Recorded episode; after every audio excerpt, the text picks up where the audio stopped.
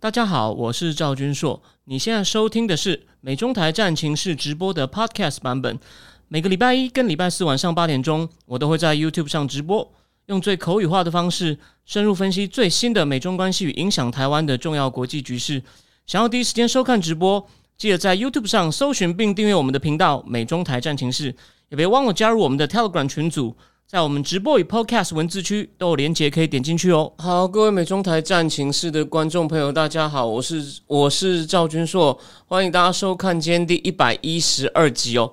那我今天说不定讲话会比较慢一点哦，因为这几天哦，我有一些私生活里面有一些小小的状况，但不是我，不是我，所以呢，我变得比较少在家里哦研究资料，但是基本上。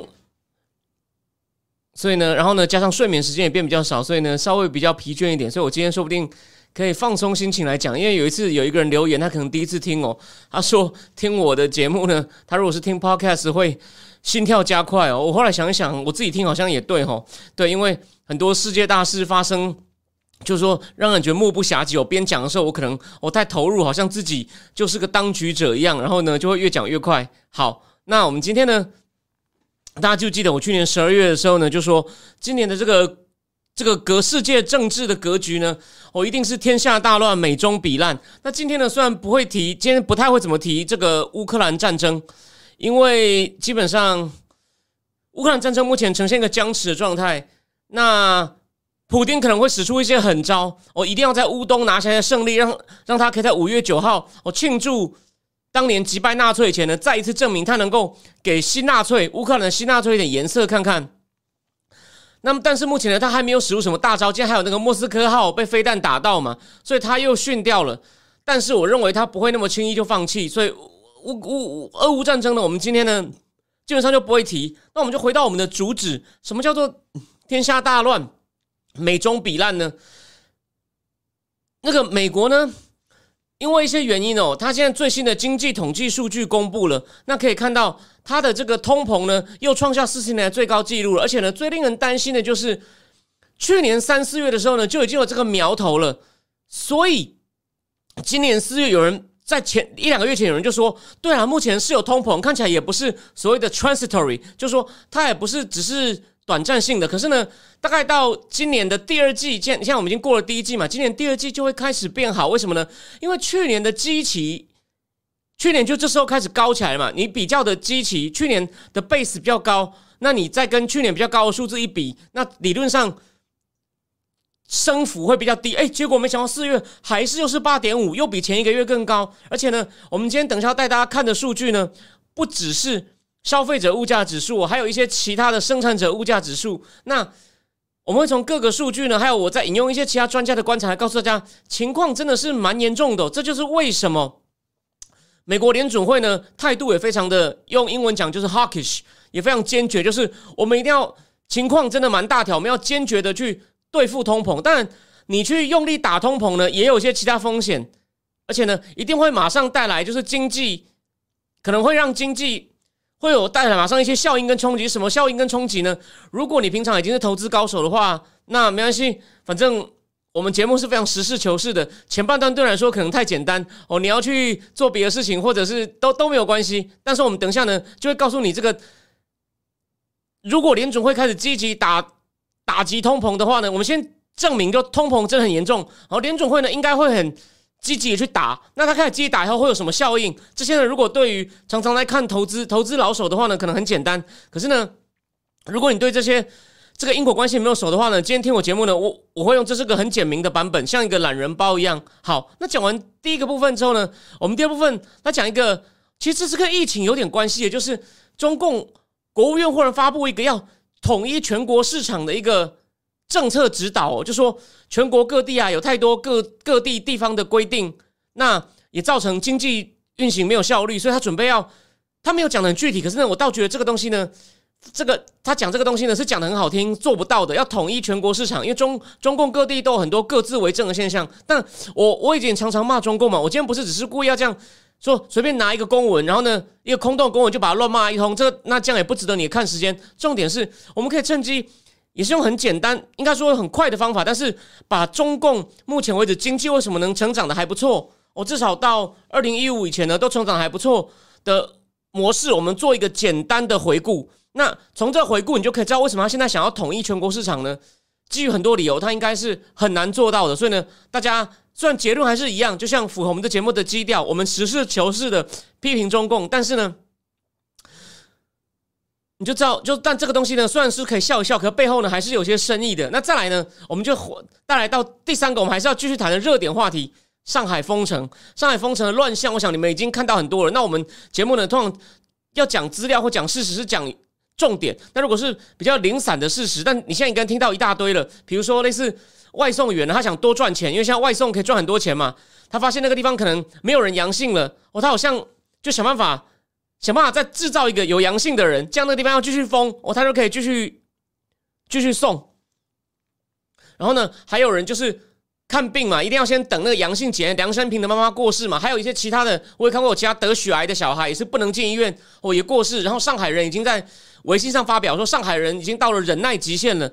因此，上海人本来就是比较有优越感嘛。那你这样子用这种粗暴封城，衍生出各种乱象，然后呢，囤积物资啊，甚至变以物易物啊。那这个其实是非常夸张。那当然，重点在于它的经济后果可能是什么呢？今天也给大家一些方向哦，但具体的还要再评估。可是呢，我今天会也是一样，还是讲经济，就是到底这么粗暴的方法。你看今天，今天最坏的消息就是，我今天也会稍微讨论一下，因为我没有完全的把握，就为什么它越轻越多呢？前几天还都是九成以上都是无症状或是极轻症哦，没有。今天重症竟然有一千多人，哎，不对，好像是两千多人，就是有有症状的是。两千多人哦，非常重症的是九个人，就有症状的有两千多人，虽然又验出两万多个，就跟香港之前的情况很像，就每天这样越来越多。那为什么这样呢？我今天也会做一些哦综合讨论，提供大家思考，因为他那边情况不是很透明。最后，当然就是热点，就是法国大选。法国大选呢，勒庞女士呢，把她的外交政策理念很完整的讲了一次，所以很有趣喽。她要讲到她对中共、俄罗斯的态度是什么呢？我们最后一起来讲一讲。好。那现在呢，我们就先进入第一个主题。美国都想，大家前前两天应该都看到新闻标题嘛，就是三月的这个消费者物价指数呢涨了八点五。好，那消费者物价指数比较直观哦，就是你去买鸡排哦，你去摩斯买汉堡哦，你去大卖场哦买一些生活用品、衣架哦、洗发精，甚至去加油站加油，或者是去上电脑课哦等等。那重点来了。不只是消费者物价指数，其实更根本的是什么呢？因为我们要看的是通膨会不会继续嘛？那消费者物价指数比较是当下的，就代表更上游的什么呢？Producer Price Index 就是生产者物价指数，就讲说厂商进货、进生产原料的那那个那个那个价格是不是也在涨呢？很不幸的，美国劳工部已经公布了这个 Producer Price Index 呢，它就反映的这种供给面，就是比如说我要做一罐这种饮料。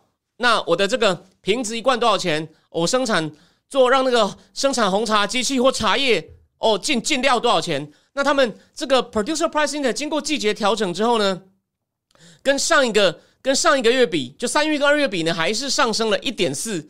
那如果二月的时候呢，跟一月比是上升零点九，所以你看每个月都还在，不是不但每个月都上升哦，连。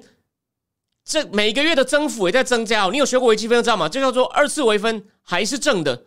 那如果不是跟上一个月比，是跟前一年比的话呢？哇，跟去年跟去年三月比的话呢，这个 producer price index 上升了百分之十一点二，所以已经到两位数了。那这个这也是，如果是二月跟一月比呢，是上升十点三，那这是连续四个月都两位数的升幅哦。那这也是二零一零以来呢创纪录的创纪录的升幅，这相当夸张哦。而且你们想到上游在涨，它迟早会传到下游，虽然它要传多久，看情况，一不能不能一概而论。好，那当然就是这个就是，所以说不虽然说不能一概而论，可是它迟早会传，你不可能一直自己吸收吧。因此这是非常令人担心。所以他透露的呢，那到底他意思是什么呢？就是目前呢，需求很强，需求很强劲，还有，所以呢，卖的人也在涨价，反正你卖得掉啊。那为什么需求会强硬呢？部分是因为政府的刺激措施嘛，从川普开始到拜登也有，还有一些供给面的冲击，比如说美国卡车司机都不够了，卡车司机不够，因为这个行啊一进去啊非常累，都要开，甚至半夜开车，工作时间长，而且第一年进去呢只有四万，只有大概四万美金起薪哦，其实不高。你像看在美国，我有看过《华尔街日报》做个专题报道，他就说卡车司机，而且呢，你好像只有。他每天有规定哦，你只能开十个小时哦，上面有计时器哦，你你不能多开哦，因为他你不能为了要多赚钱就影响，因为这毕竟你在车路上出车祸，那成本更大嘛，你不能多开哦。然后呢，你还有一些时间呢，是你要去领车啊，再把车停好啊，甚至你去货场领货的时间，好像都不能算哦。因此，你还要有些你你除了开车十小时，你还有些额外的时间，因此呢，它工时很长。然后呢，第一年去赚四万美金，长时间离家其实不是很好。因此，美国其实再加上一些原因，所以卡车司机也在哦缺人。但这就是一种哦供给面的冲击。当然，还有就是像俄乌战争嘛，所以引发的石油，我上一集就要讲这些东西嘛。石油、大宗物资价格上升，情况更糟。还有目前中共的封城，这个我第二阶段再仔细讲。那石油，你不要看现在好像石油价格距离一个月前大家最担心的高点又跌了大概。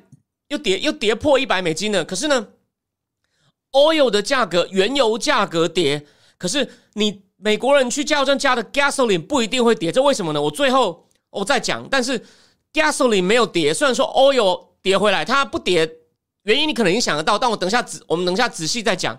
因此呢。这个情况就认为啊，就是在那个很有名的这种气管顾问公司，算它叫做 Oxford Economics。我的节目讲过好几次了。有一个分析师就认为啊，这种需求很强劲呢，可是供给不顺的这种不平衡呢，第二季会持续，因此 Producer Price Index 会走高。那上游的这种价生产的价格只是会走高呢，迟早会往下传。所以你看，一路今年这个通膨会一路可能会一路继续往上推。这就是为什么联准会开始紧张了哦。那同样，另外一个就是消费者物价指数，我刚刚讲了嘛，涨了三月涨了八点五，四十年新高。那消费者物价指数很高，生产者物质指数也高，就上下游都很高。而且呢，整体经济成长情况也不错，劳动市场紧俏。什么劳动市场紧俏呢？已经连续第十一个月，每个月增长超过四十万个职位哦。这是一九三九年有这个。劳动市场每每个月增加多少职位的？有这个数字统计以来最长的连续增增长，就增连续十一个月都这样增长，因此也就知道呢，缺工，缺工，那缺工薪水不就要提高吗？那也就是 producer price index 也会涨吗？然后 producer 再迟早传到消费者，这样一路上去还得了啊，各位！而大家不要忘了，对联准会来说呢，它本来的目标都是。大家先就说，如果你没有学过经济学，其实一个经济体系啊，它要有适度的通膨。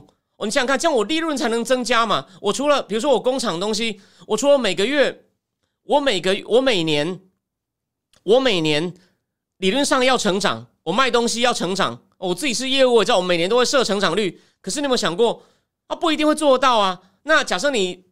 卖的数目差不多，那你你的公司利润怎么增加呢？我怎样每年帮自己加薪呢？当然，某种程度上要有些温和的通膨，要有些温和的通膨，这个经济体才才是健康的。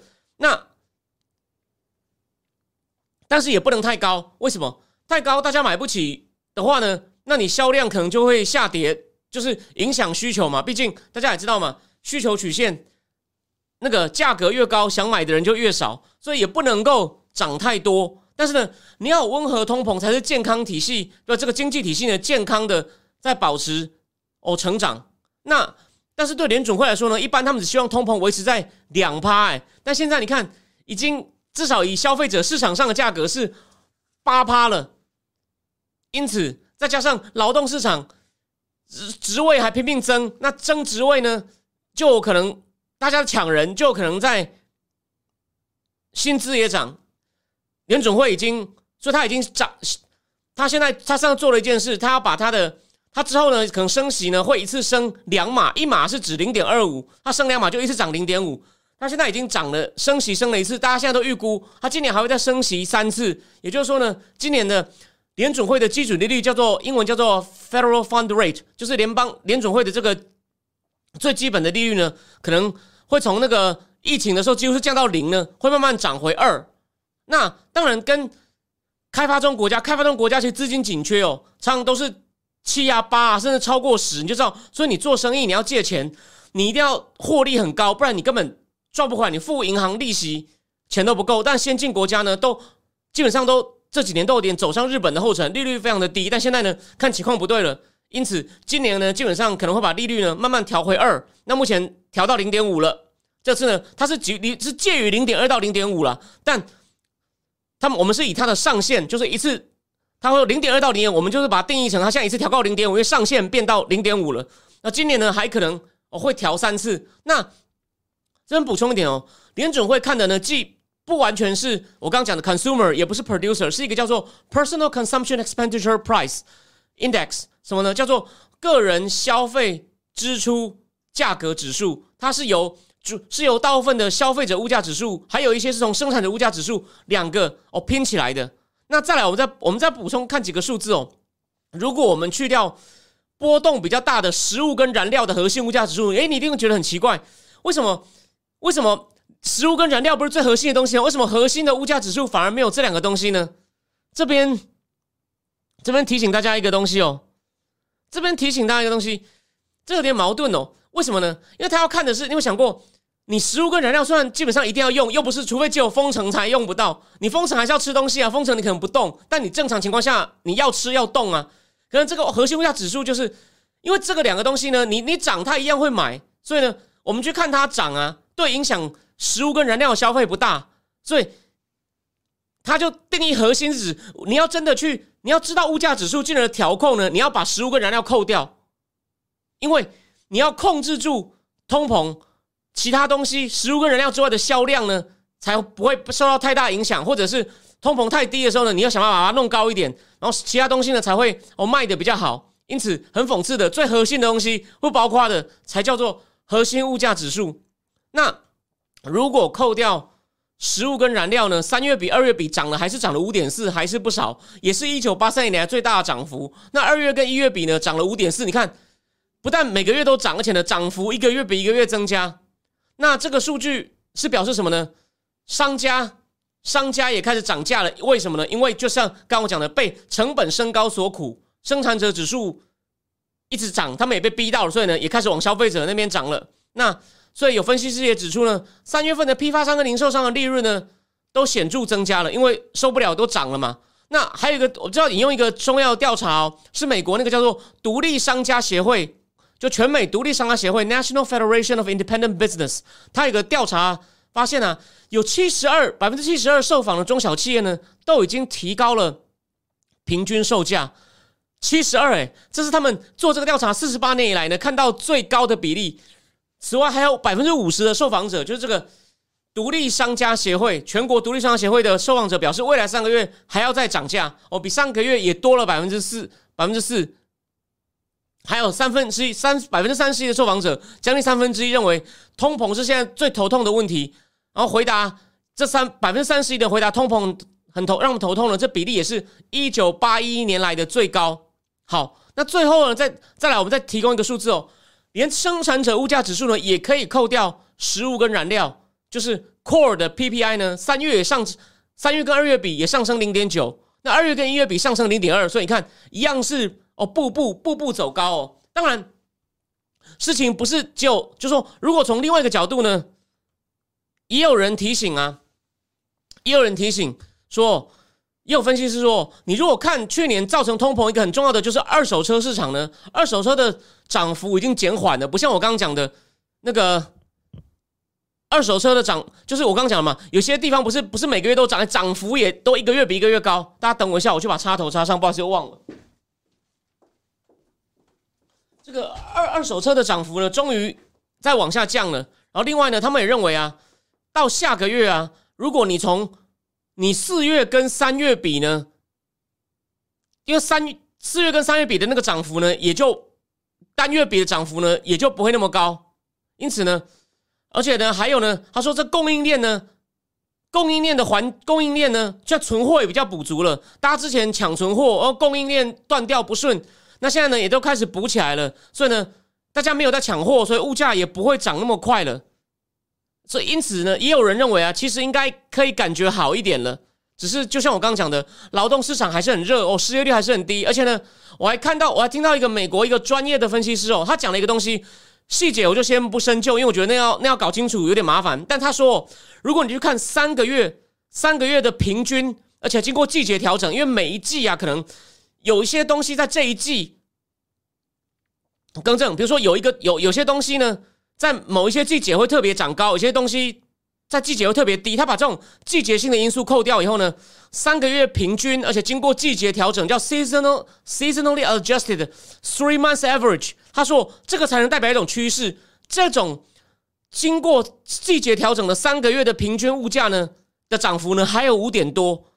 对于那种专业的总体经济分析师哦，哦，这种就是那是真的是。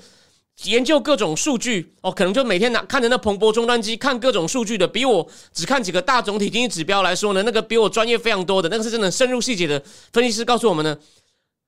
刚刚我讲这种季节调整过的三个月物价平均还有五点多哦，这就是他说这明显代表一种趋势。联准会，这就是为什么联准会皮要哦绷得非常紧。那当然，他一定要升息，那升息是小事，大家也都看到了。哦，重点。重点是什么呢？它不止还要升息，它还要搞什么？现在以前是 quantitative easing 嘛，量化宽松，现在要搞量化紧缩 quantitative tightening。因为它现在联准会的资产负债表，从它从因为疫情，它因为金融危机量化宽松一次，然后呢，好，Bernanke 在上一任的上上任的联储会主席本来说要缩，后来不敢缩。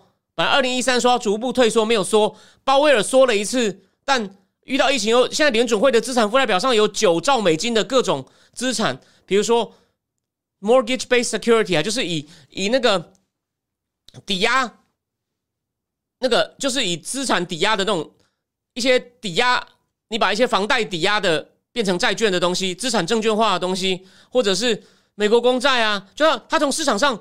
支撑那些金融商品的价格，他就去买的很多，放放在他的资产负债表上，所以他现在已经到了九兆了。那大家应该也都看到新闻嘛？他说他每个月要减少九百亿美金的资产，要在市场上哦出售卖出国债，所以市场上会有哦大量的债券。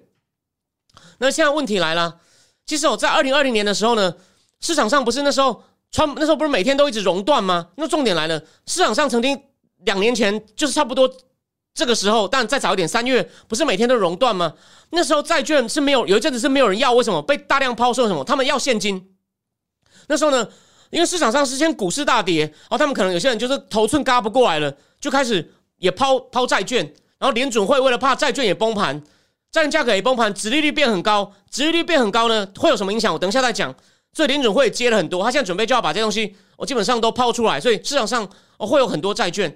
那只要债券被抛售呢，它的价格变低呢，它的值利率就变高，值利率就你就把它看成利率。为什么？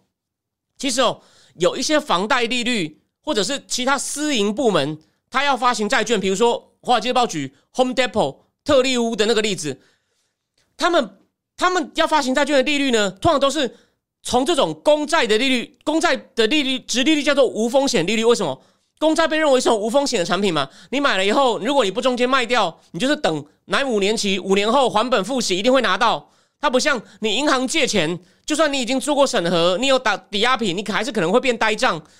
就是银行的贷款并不是无风险的，可是公债呢？你买美国公债呢？这是一种无风险的产品，而它的利率呢？这是一种基本的无风险利率，就被当做你去定其他东西的利率的时候，就是我上一集类似讲的市场上金融市场的第二种价格，就是借钱。借钱来用的价格，政府跟你借钱来用，他要给你一些，他要给你额外的报酬嘛？就是直利率，就是政府跟你借钱，他的的价，他要付的代价。那直利率呢，再往上加，比如说直利率是百分之二，那民间借贷呢，信用比较好的二点五啊，信用比较差的就三，类似这样。那我之前不是讲中国中共的市场呢？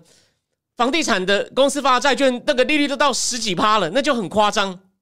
那你你一定懂这个逻辑吗？那因此，我举个例哦，他说现在呢，因为公债的价格、殖利率在往上升，像十年期公债已经涨到二点八了，哦，非常的高。那他说，在特利乌 Home Depot 发的债券呢，在一月的时候呢，它的利率呢大概是一点八，现在呢要三点二才有人买。你有看到？那你想想看，这差一趴多，你觉得很少吗？这种大公司，它一次可能就是借好几亿耶。那你想想看，差一趴多，也是一个月就就是一百多万美金呢。因此，而且不止哦。要举如果个人的话呢，有人有一个美国人呢，他说每个月他算他只能负担大概一千两百美金的房贷。那之前呢，现在因为房贷利率也往上了，也往上跳了。他说他之前都会看大概价值是二十几万美金的。房子二十万美金的房子，他现在呢就只能挑大概十七八万美金的房子。他说这样我才负担得起我每个月的利率。因此呢，那香港他买的比较少，那经他就贡献经济的成分就变少了，就经济就开始会放缓。那适当的放缓，这就是为你要把通膨打下来必要代价。如果放缓的太严重哦，你你房子一下，如果你一下子他现在是从他把他的预算从。二十二万降到十八万，如果它降到十五万呢？如果掉三分之一呢？你懂我意思吧？如果我我决定，哎，我因为我以前我打算要去亚洲玩，我举例嘛，我我现在泰国解封了，哎，我现在钱不够了，那我就不要去泰国了，我到隔壁州玩一下，这一样啊，大家都开始减少消费哦的话呢，因为一些理由，我的利息成本增加了，我我每个月要付的利率增高了，那我就开始紧缩我的支出，哎，这样经济。不就放缓吗？虽然因此能够把，也许能够把目前很令人担心的通膨拉下来。那不只是，所以这就为什么，如果你之前没有研究过公债，你今天听我讲这种简单的就够了，我也就懂这些而已。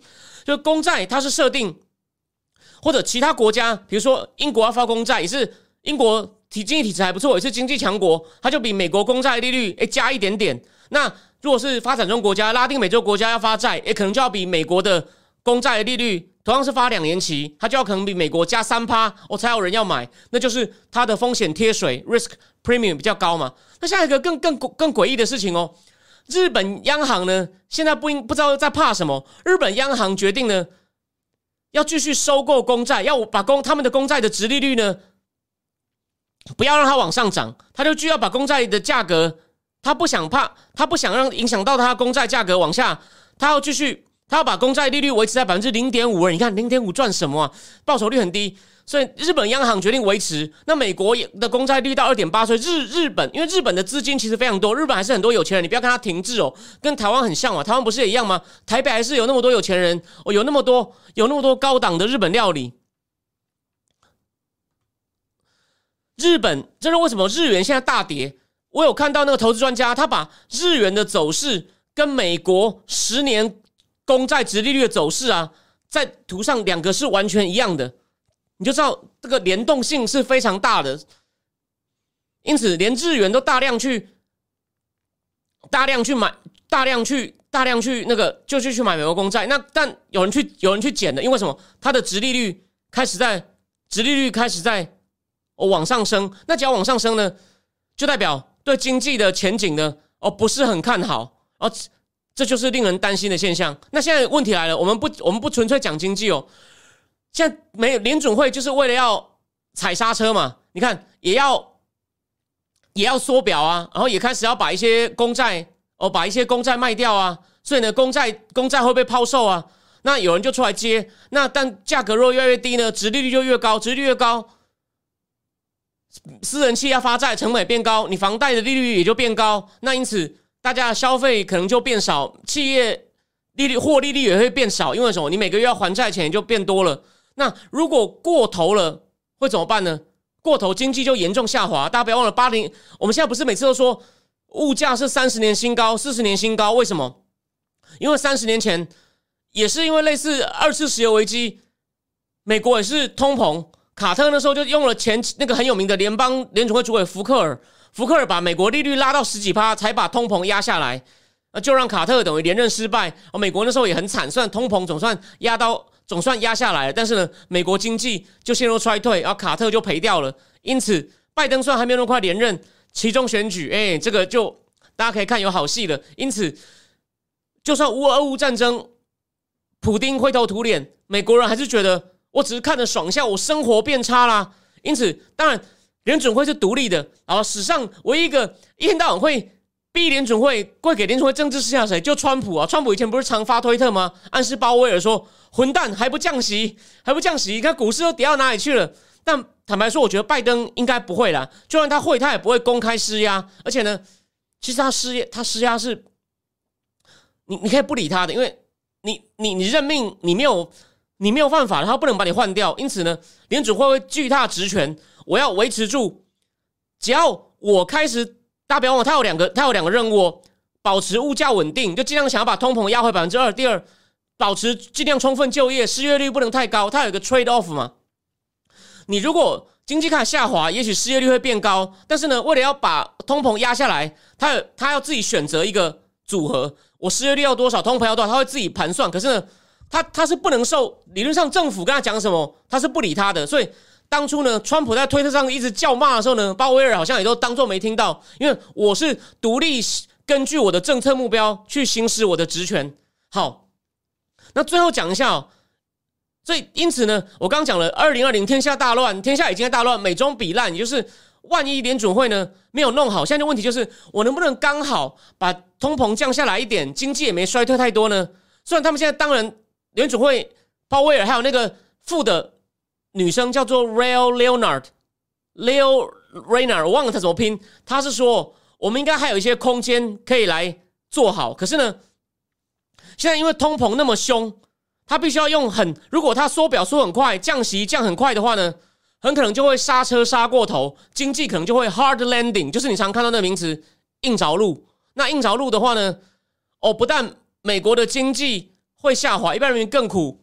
拜登民主党可能会丢掉，因此美国也开始走入深水区。这其实呢，所以他还有力气强硬对付中共吗？大家想一想哦，这是他，这是他内政的限制。我们讲过，我不是引用过很有名的在业界的政地缘政治风险分析家，虽然他也是看金融市场，可能他就说，你呢要去分析政治任务的政策如何影响经济金融，你就是要看它的限制。这就是如果没有处理好的话呢，拜登政府要在国际上。做一些强力的宣誓、强力的政策，或对中共强硬的话呢，他就有很多 constraint。有人可能说，他国内不好，他对外强硬，他不是可以，他不是可以，呃呃，对外对外强硬吗？我我我我认我认为，你会发现，他之前还没这些问题的时候，他都不敢了。那到时候，而且他又很怕跟中共有冲突。你到到，你看，就跟这次一样道理嘛。他内政不好，你说他有。他有对俄罗斯强硬吗？没有啊，他也没有贺，他也没有贺主，他基本上也算普丁有承认有点问题。可是这重点来了，美国民意有支持他吗？只有很短暂，三月稍微涨回来一点，现在要掉掉回四成了。因此呢，基本上没有用，所以他们他们也幕僚可能也基本上也不会这样做，因为你这样做反而被看破手脚。你这样做可能让人家觉得你是故意的啦，你甚至你就是故意的，但我干嘛要理你？因此呢，我我不认为，我不认为哦，他会这样做。他可能是到时候是用一些其他方法，比如说弄枪支啊，哦堕堕胎的问题啊，那个还那个人民还比较有感。比方他如果要对中共强硬，他是要国力比较强、比较有底气的时候去弄，他才比较有底气去跟他斗。你你如果真的跟他强力斗呢，你可能会付出的代价。所以，如果他国内情况也很糟的话，他不敢，他只敢用那些文化议题，就像我说的，枪支啊、性平权啊、气候变迁啊。大家不要笑，真的，民众最关心的是通膨，哦，再来才是战争，真的有民调。可是呢，他发现偏民主党的人最关心的什么？climate change，什么性别平权啊什么的等等，所以那是不一样的。OK，好，那我再说明一下哦，那个原油价格呢？原油价格虽然现在已经回跌而两成了。美国的加油站呢？你不要看它上面都有什么合牌石油啊、Exxon Mobil 啊，那都是付一些商标费就可以用的哦。那都是一些很小的那种，类似像家庭式经营哦。他说，我们我们每一加仑只赚大概几十美分而已。因此，虽然现在原油价格回跌，他不太愿意现在很快就调降下来。为什么？他很快利润就没了，而且现在还是有可能有波动啊。而且他。原油在美国还要经过炼油厂，炼油厂完再由 Exxon 啊、合牌啊，再把它送到加油站。然后我讲了，这种大石油公司呢，他们直接直营店就跟台湾 Seven Eleven 很像，他们直营的加油站很少，大概只占有挂他们牌子的十家里面可能才有一家，比例大概是大概是这样。因为我想有数据，可我想这个对你来说也没有意义哦，我也是看过而已。但大概是十，就说有两家有有一些甚至有些石油公司甚至没有直营的加油站，直营它可能可以很快降价，但是呢，那种家庭式的呢，因为一一你你涨价比较简单，你你降你把它降回去以后，你你很难很快再涨，你很快再涨，人家可能就不爽，就跑到别边去加了，因为它每一每一加仑利润很少，因此它现在根本就没有诱因，它没有诱因，就说因为原油跌了，再加上原油还要变成还要在美国还要经过 refine refinery 炼油厂，然后呢再由大石油公司运给他，所以呢，在大石油公司可能也还没有很快降价以前呢，他。或者降一点点钱，他也不敢降，他很怕，因为波动又涨回来。那我我我不能够到时候，我我我已经先降了，到时候又涨回来，我很快又调涨，那人家就跑走了。我虽然表面上账面可以不亏钱，可是呢，万一来加油的人跑到隔壁去了怎么办呢？因此，这就是为什么原油价格原油价格已经跌了哦。这个加油站的加汽油呢，没有办法那么同步反应的问题。这就为什么回到主题，美国的 CPI。还在往上涨，因为石油、汽油价格也没有跌。然后我这边看一下聊天室哦，王 B B 说内政影响外交，就像俄爹经济也付不起来导航导弹，只能乱射没有导航能力的烂导弹，没有错啊，就是就是这样子啊。我的意思就是说，你你拜登政府要做什么强硬的，像川普也是经济很好的时候才敢这样加税啊，因为没才敢对中共商品加税，人民承受得了啊。你底气不够，你看拜登政府的国防预算才加百分之四啊，你你考虑到通膨根本就变少啊，华尔街日报都在骂啦，就一样的道理啊。这就我说了，他只要经济通膨处理不好，他没有底气，他没有底气就是就是强硬的哦。好，那我们第一阶段呢就先讲到这里，我开始我来换一下标题，统一全国市场，大陆国务院发布什么呢？关于加快建设全国统一大市场的意见，提出什么呢？要加快建立全国统一的市场规则，打破地方保护跟市场分割。哦，为什么呢？他要打通所谓经济内循环。经济习近平不是提出内循环吗？就是内外双循环政策吗？那内循环呢，有很多关键的堵点，就是有些地方让他们流通不顺，比如说每个地方的税制可能不一样啊，每个地方的一些甚至一些单行的防环保法规不一样啊，还有什么呢？有些城市不是发很多地方债嘛？它会成立很多所谓的城投公司哦，城市投资公司。然后呢，城市发行债券，那那个呢，表面上好像是私人发的债，那些公司好像是民营的，但其实背后都有政府，那也是算是一种国家的债务。就是反正环保法规不一样啊，或是监管的法规不一样啊，所以我之前不是有讲过吗？有些地方他为了缺钱就开始乱罚款，然后呢，后来就被中央就是纠正了。所以他们为了要促进商品呢，各种商品呢，还有些生产要素在更大范围内畅通流通，要加快建设所谓的高规范、公平竞争、充分开放全国统一市场。哦，他准备要这样，他他现在打算要这样做。那这个就是为了要利于国内大循环的进一步进一步畅通嘛，打打破各种封闭小市场。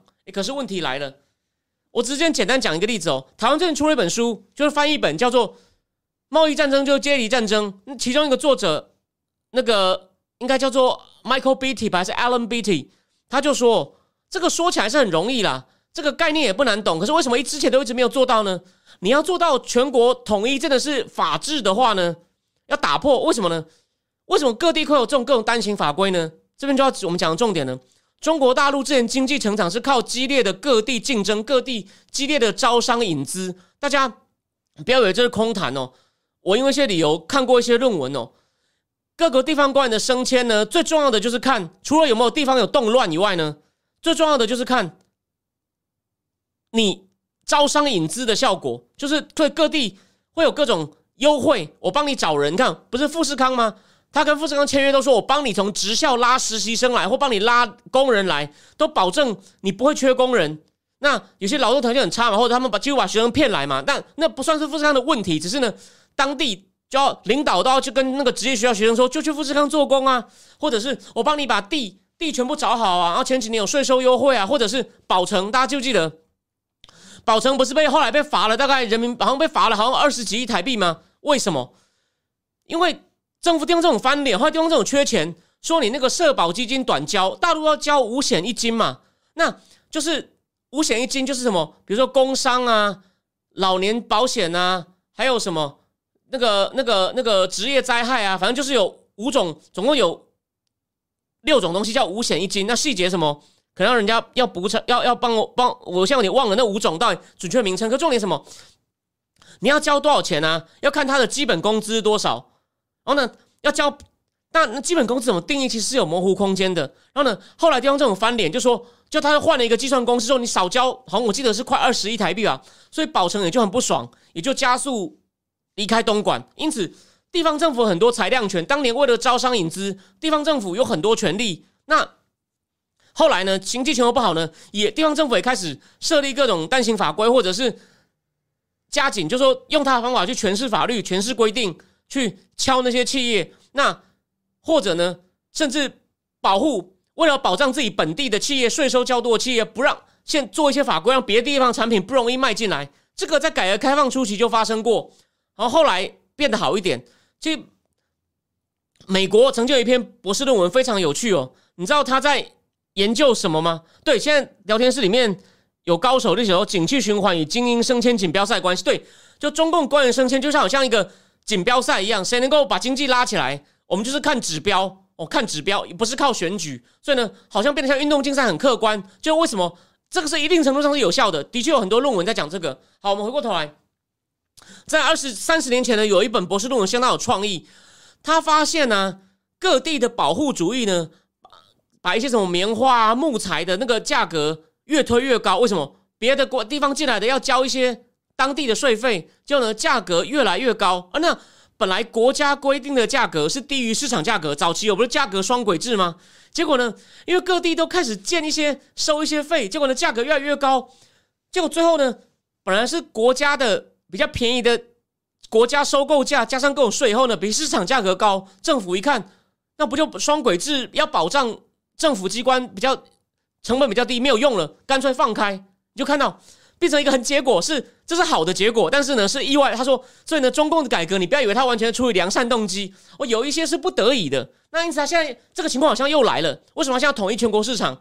因为就发现大家看经济不景气了，哦，房地产那个房地产那个出让金没有了，哦，各地又开始搞一些东西了，那就造成变成各地变成诸侯经济，割据一方，我阻挡外人，哦，或者是。乱收税，让厂商难做生意，所以中央要统一了。他开始这样讲了。问题就是，地方官员会守法吗？所以这个 Michael Patty 说他非常不看好。他认为啊，我谢谢隔壁老王有把那五险一金全部讲出来了。OK，他说你现在呢，如果要做这种改革呢，你需要把各地的这种政治体制、法律体制、这司法体制呢。都会要做要做大翻修，哦，各级政府呢也都会反对，而且呢，跟过去几年的地方发生的实际趋趋势相反，这就是我讲的，各地都已经在乱搞东西，你现在你改得动吗？因此啊，这个东西我在我看来呢，它真正目的可能是干嘛？他要趁机清掉一些不听话的官员，他要趁机或者是加紧对地方的控制，可能将来经济情况更差的时候呢，要转向类似计划经济，像我们今天节目标题讲的。他呢不是为了要促进市场，是要管制市场，免得大家活不下去的时候呢，他为什么管制市场？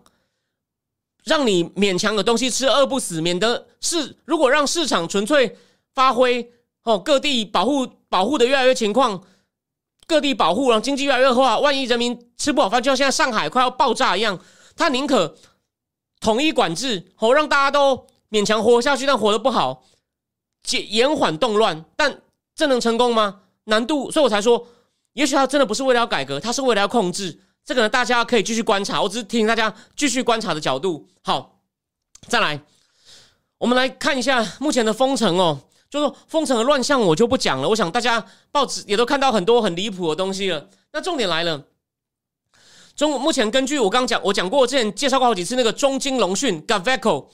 Gaveco 这个研究中国经济最好的气管咨咨咨询公司呢，哎，我先跟大家讲一个故事哦。这 Gaveco 原来是个法国人创的，然后呢，他就像他的名字就叫用法文讲叫 Gav，就是 G A V，是一个叫做老 Gav。他跟他女儿在法国还有主持那种节目，也是个网红，也常常受广播电台访问。这个 Gaveco 就是原来是法国经济学家创的，为什么后来他好像把这公司卖掉了，变成专注于中共经济呢？这我就不我就还没有去研究。但这个 Gaveco 是研究中共经济，我说了，跟另外一个叫 Rodian 荣鼎这两个是最权威的民间的研究机构。他们说，我目前大概有三分中共的百百大城市呢，有三分之一在进行各种程度不等的封城。那野村正金农布拉说呢，有四十五个城市在封城，这四十五个城市呢占全国人口的百分之二十六，然后 GDP 呢占百分之四十。所以你看，大家现在知道吗？伟创也停工了嘛？然后呢，那个全是全全球最有名的 iPhone 分析师郭明奇不是也说了，很多工厂 iPhone 相关的都停工了，所以会影响到出货。那像上次我说，吉林不是很多汽车厂吗？丰田也停了，哦，福斯也停了，广东可能下一个也要封城。那我这边提醒就是。有几个经济学家，中国大陆经济学家，他们用了计量经济，他们用了统计分析，他们呢是研究两个两个城市之间的货车来往的数目来看，如果这两个城市有一个封城之下呢，货车的数目呢会少掉多少，来反推它经济活动会少掉多少，因为货由那个货运货物的运送量，货车不能运，就代表。供应链断掉嘛，经济活动就会被受影响。我觉得这是很好的一个替代指标。那当然，他那种计量分析的过程很复杂，我们只讲简单结论。他就发现，根据他们的模型的预测呢，如果北上广深四城全部都封了啊，全国的 GDP 会少掉百分之十二。如果全国的大城市全都封了呢，全国城基本上全国 GDP 会少掉百分之五十二，五十二。因此，这那你现在看哦，那北上广深是十二哦，北上广深十二，那现在上已经封了，如果广东也封的话，那可能 GDP 就会跑掉，可能就跑掉五六诶，可能就跑掉大概两四个里面封掉两个嘛。那如果北京也再封呢？因此，目前本来说今年成长，中国成长成长率五点五嘛，现在已经下修到五了。那如果这个风再继续下去，上海看起来四月。大家都已经不看好，觉得可能要五月才封了，所以中共经济能保五吗？上海这样封下去，我看今年大概先不管广东了，上海这样封下去，大概中共经济中共 GDP 剩三跟四了。那如果就像我上一讲的嘛，如果你在考虑到房地产也更不景气呢？因此，当然了，中共还有中中国的欧洲商会也说呢，四月七号为止呢，跟上一周比，上海港的运量。少掉四成了，当然这是对外，就是对美国的物价啊，或者是其他地方的供应链的问题，这是对美国。那国内当然它的厂商货款可能也会慢付，但那个不是那么快。那另外那个最最最最有名的船运公司，那个应该是丹麦的马士也警告，港口拥塞、缺卡车哦，空运的运量也减少了，好像那是因为他们要多一点油料，因为呢乌克兰、俄罗斯那边你要绕道飞，所以要多载点油。所以运的货我就变少了。那中共虽然坏，但是没那么笨。他们现在要干嘛？要放水，降低存款准备率。所以跟美国要升息是反过来玩哦。诶，这就有趣了。美国升息这边要降息，这不是很恐怖吗？那外资不会大量出走吗？所以你们看到怎么走都是死哦，精彩喽！今天全部都在讲这种经济上的各种交互作用哦。他准备要再降低存款准备率，然后呢？可是呢？也可能也会降低短期利率，但没有用。为什么？因为这些东西是想要去刺激需求面哦，放出资金。他好像，可是问题是，他想要把存款准备率降零点五，那这样就可以放出大概好像一千多亿人民币吧。可是问题来了，他现在这样子恶性封城，一定坚持要清零到底，不是因为上海有个官员卫生卫卫健委的卫生健康委员会的官员自杀吗？胡锡进就发表篇文章说，他自杀是很可惜啊，我们为他感到难过，但是我们还是要坚持习主席的指示，一定要清零。问题是，清零有什么用？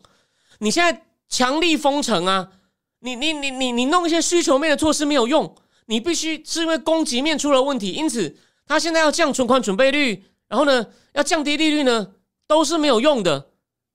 所以再来中共。所以美国虽然通膨是不好，但通膨不会让你出现大灾难。那中共这种，你甚至没东西吃了，哦，经济也大幅下滑。就算你封城结束之后呢，难道这些地雷不会一个个爆吗？因此，我再强调一次，我的看法是，中共经济要面临很大的风险，绝对面临很大的风险。那这个风险会会不会引发政治效应？不知道，还要观察。或者有人问说中共会爆吗？我我确我不太确定。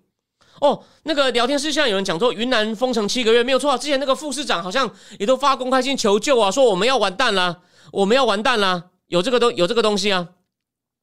那中共会不会爆？你主要还是要看，主要还是要看房地产，因为房地产占的最多。那可是你想想看，封城封这么久，你中间也没有工作，也没有收入，所以消一样老话嘛，消费救不起来。那你投资啊，虽然你现在我刚刚讲的降存款准备率啊，哦，甚至是让贷款更容易啊。他现在没有信心的情况下，投资也拉不起来。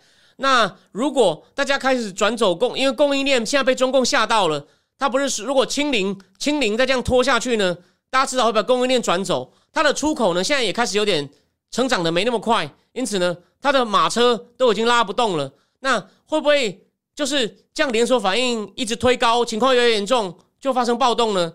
可以观察，这绝对可以观察。这是我大概的。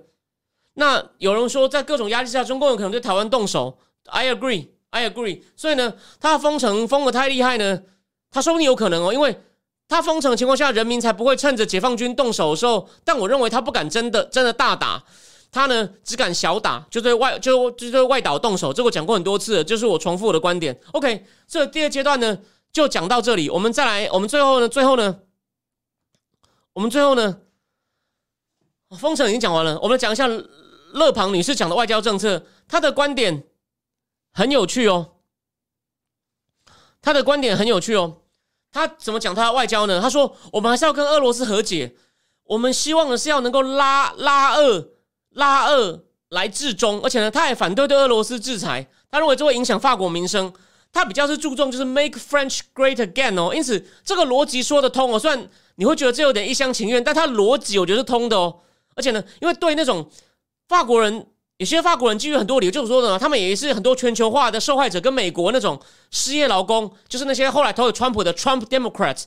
法国也有那种铁锈带哦，就大城市之外的一些小城市，很多工厂工人官场，他就觉对啊，我为什么生活过得更差？我们普丁是个强人啊，他可能也欣赏普丁那种保守守护基督教啊，也他们他是保守派，他也他也觉得普丁这样子。守护家庭价值，然后呢，反对盲目的推动同性恋者的权利。哦，这个问题我比较开放，我没有那么我我不会觉得降到很棒。可是我就有人这样想，所以勒庞说，我们还是要跟就我不赞成他侵略。可是呢，这件事结束以后呢，我们也不要制裁他，要跟他保持好关系。我们要联，我们要联联联联，要想办法让他融入欧洲，甚至呢，我们要联合他来对付中共。我觉得勒庞有点一厢情愿，他真的这样想哦。他对中共都是比想象强硬。他说，法国这些政客呢？就想要赚钱，就对中共软了。他有这样讲，但他认为基于很多理由，你你不要对俄罗斯强硬，也不赞成给俄罗赞成给乌克兰武器。他说这样会惹恼普丁，所以他还是认为要联俄。他到现在没有放弃哦。然后他还说嘛，他说，而且你会觉得，你可能会觉得很气。我知道台湾最近有很多人在骂他，他在骂德国。可重点来了，对法国来说，你想看从法国人的立场，他说，你看马马总统也是啊，他也不是一直在跟普丁想要打交道吗？想要说服他吗？所以马克龙也反对拜登说让普京下台，马克龙也反对拜登说在俄罗斯，俄罗斯对乌克兰种族屠杀。勒庞就说：“你不要觉得我这样叫衰精哦，不顾法国利益，或是不管乌克兰的死活，我是从法国利益去帮大家思考。诶，这是有一定市场的哦，我认为这是有一定市场的。另外，有其实有其实有真的没有，他们说他们不赞成侵略，可是呢？”他们没有想要要普丁死，他们只希望普丁不要再打下去就好了。你懂我意思吗？然后再来，北约他说我们不要，我们要退出统一指挥，就是法国军队不归北约指挥。虽然我没有说要退出指退出北约，他转化了一点。那至于欧盟，他提出他的概念呢？他认为这个 European Union，你看 Union 这个词你知道吗？就是有点像合而为一嘛。他说我们不要 European Union，我们他说。欧洲国家这应该像一个联盟，他讲的是 alliance，法文就是 alliance European，alliance European。他说我们应该是各个国家的联合，是可以讨论一些共同问题，但是不要弄成一个欧盟。然后呢，欧盟有一个像是一个类似像个主权国家，能够规定我们的政策，而且我们还交了那么多钱。因此呢，他认为也要修改跟欧盟的关系，哦，不退出北约，但是呢，不加入他的统一指挥。然后呢，跟普丁。战争完，反对侵略，但是呢，不要惹怒他，不要给乌克兰武器，事后呢要跟普丁重新建立关系哦，来维持欧洲的和平，才能够对付中共。好，唯一的好消息就是对台湾来说，他好像有意识到中共威胁。我讲过了嘛，他跟班农蛮好的，班农是那么的反共，班农应该有跟他讲。那那个 Cart 阿弗拉萨说，法国对普丁强硬的政治人物吗？好像马克龙相对最强了。然后王胜如说，搞到最后都会和解啦。那个都是进口人家的能源，他们现在有在尽量想要减少了。当然，我们客观说了，他们还是反对侵略，只是他要怎么样去制止他的侵略？目前为止是德法是偏软，虽然他是反对他侵略，所以呢，他们也发现我们能源受制于人就没有办法大小声，因此我们是要想办法解除对能源的依赖。法国好一点，法国有核能，法国所以 Le Le Bon Le Ban Le Ban 跟马克龙都是。然后连马克龙虽然也注重清洁能源，也注重气候，马克龙好像也是说不能放弃核能。那那办是说要多建核能，这样我们才保持我们的能源自主。因为他是 Make French Great Again 的代表人物嘛，我们要尊重我们的文化，然后呢，不要让移民改变我们在在公开场合不可以有带宗教意味的头巾哦等等。那我今天主要讲的是他的外交政策。当然，你觉得他真的懂很懂外交吗？当然没有。说什么他们那样的人比较没有像马马克龙啊，或像。奥巴马那么国际主义，像勒班呢？他昨天闹了一个笑话。北非，北非以前的法国殖民地，他讲说，在阿尔，他讲说在阿尔及利亚以前的布尔巴基总统呢，就规定不可以戴头巾。他讲错了。我知道对你来说无感，可是对于你们以前殖民地都讲错，布尔巴基是阿尔及利亚的国父啊。他竟然讲成他他是他是就是突尼西亚的国父，更正，他竟然把他讲成是阿尔及利亚的总统。这就闹了很大笑话，就是这就在法国就要没尝试，虽然对台湾人可能无感。我也是因为好奇，为什么阿拉伯之春之后，突尼西亚还算成功，我才去看了一本突尼西亚书，我才没有搞错。不然不然我也不知道阿尔布尔基巴是突突尼西亚的国父，而不是阿尔及利亚的国父。那所以呢，勒庞这种这，我告诉你，他的架构这套这套理念大致上说得通，对法国某些人也是有吸引力的。当然，马克龙就一直攻击他说：“你你你你跟俄国人太好，你等于是人家的傀儡啊！俄俄罗斯有影响我们大选，你忘了？马克龙跟普京见面的时候，他是有敢呛当面呛普京说：你不要影响我们大选。有这个倒是有，他有时候至少台面上敢表现的硬一点，我认为是有的。哦，对，谢谢。最后有人问我说：美参众议员闪电来访，请问这消息确定了吗？因为。今天白天有人贴，后来我查消息都查不到。香港《东方日报》又讲，好，我们先假设它是真的的情况下，谁大咖 Menendez，民主党的参议院的外交委员会主席，我节目里提过他很多次，他也直接好像问戴奇说：“你那个亚太经济架构 （Indo-Pacific Economic Framework） 到底有没有纳入台湾？”戴奇不肯回答，Menendez 就不太高兴。Menendez 也有问。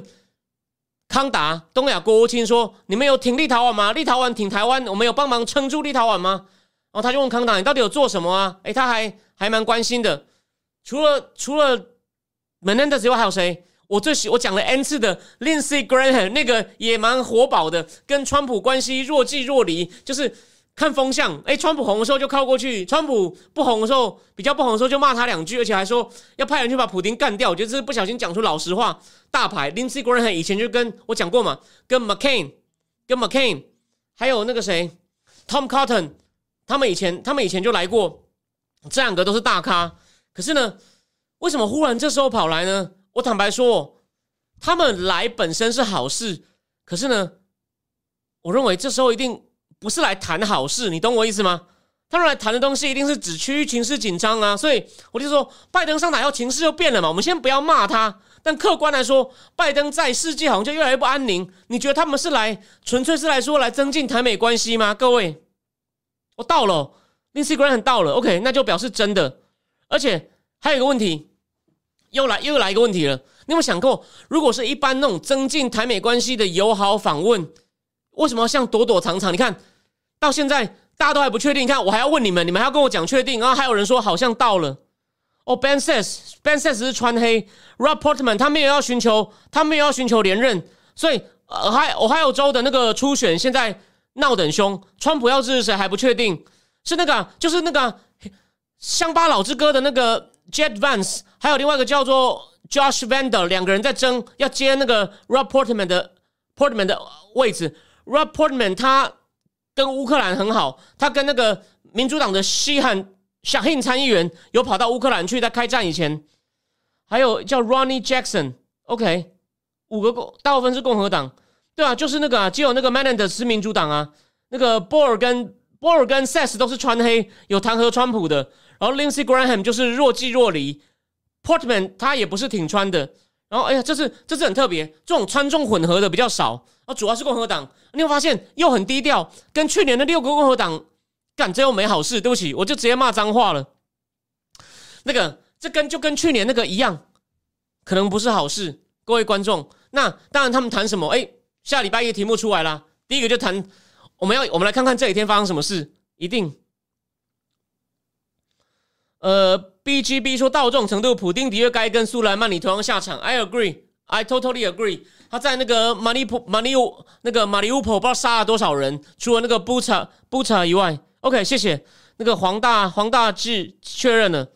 跟你们发现又是这么又是这样鬼鬼祟祟，到最后一刻才确定。然后呢，你看又是以共和党人占多数。然后呢，就再讲一次，本身谢谢他们来，这是好事，但是。你觉得他们来谈的是好事吗？你问我说他们来干嘛呢？你有没有想？对我们，我们先复习一下。你觉得上次 John Corning、Lee、Crapple 还有那两个比较没有名的众议员，他们为什么去国防部，还去台积电呢？这个还要我讲吗？他有句老话：“忠孝东路玉兰花”，都知道。他们来跟蔡总统讲情势不妙了，我们要知道你们准备的怎么样。还有。台积电会不会被中共抢走，或是会被中共摧毁？我们来评估一下，里面一定有些内部简报嘛？哦，你们现在高阶晶片有多少？啊，美国厂商买多少？啊，如果你们被中共厂房被打烂，你们现在有不多少备存货？不然为什么跑去台积电？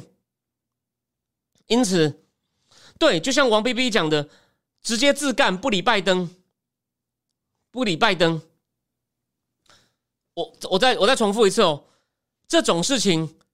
来准没好事，所以呢就很就很低调。他呢就基本上不接受访问，而且是你看上次 John Corning 是离开以后合照才公布，就是他不想被访问。为什么？可能有些很敏感的事，怕说溜嘴啊，怕记者一追问，等下就就就就尽量减少减少那种走漏风声，或者是引发争议。你想想看，如果他们讲了一些东西，不小心公开场讲出来，美国政府。总不能出来跟他对骂嘛，那样多丢脸。说这几个人乱讲，我们没有这个意思。所以那种情况下，就是越低调越好，把事情讲完就好。那这次呢，我看也是一样啊，就是到底他们可能就来讨论，就说现在拜登政府有点蜡烛不能两头烧的情况下，哦，万一万一有什么事情，万一有什么事情，我们我们来跟你 share 一些东西，或者是一些。不方便，不方便。我现在美国太高阶官员来，大家不要忘喽。裴洛西为什么那天刚好要确诊？